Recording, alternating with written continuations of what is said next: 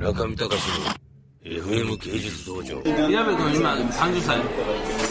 はい。どうですか？結婚を進めるとしたらこれ。僕は本当に。出会いがないんですよ出会い。どうやったら出会いますかね？いやーどうやったら出会うかっていうのは。さんどうやって出会ったんですか？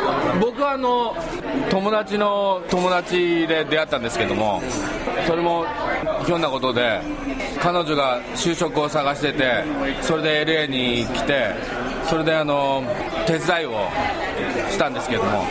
あ就職の手伝いよはい、はい、でも彼女は日本からオファーがあって日本のオファーを取って日本に帰ってしまったんですけども。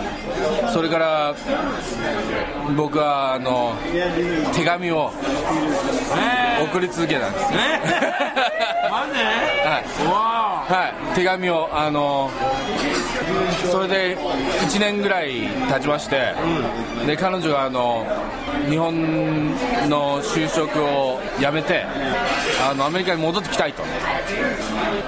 それからまたあのいろいろ就職を手伝ったりして、それから4年ぐらいして結婚しました。はい、はあそこ5年？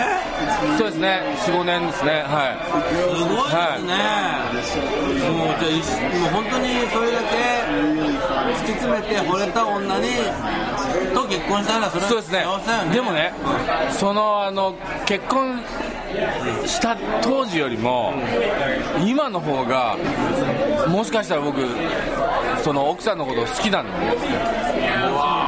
10年経つんですけどもその頃はそのなんていうんですかなんか恋の駆け引きみたいな感じでドキドキする感じで好きだったんですけどもその形がこうどんどんこう変わっていくっていうかその感じもあのぜひ味わってほしいんですよ。もう特に村上さんにはあの はい、だからあのそれが僕のそのおすすめするポイントだと思うんですけど中見隆の FM 芸術道場。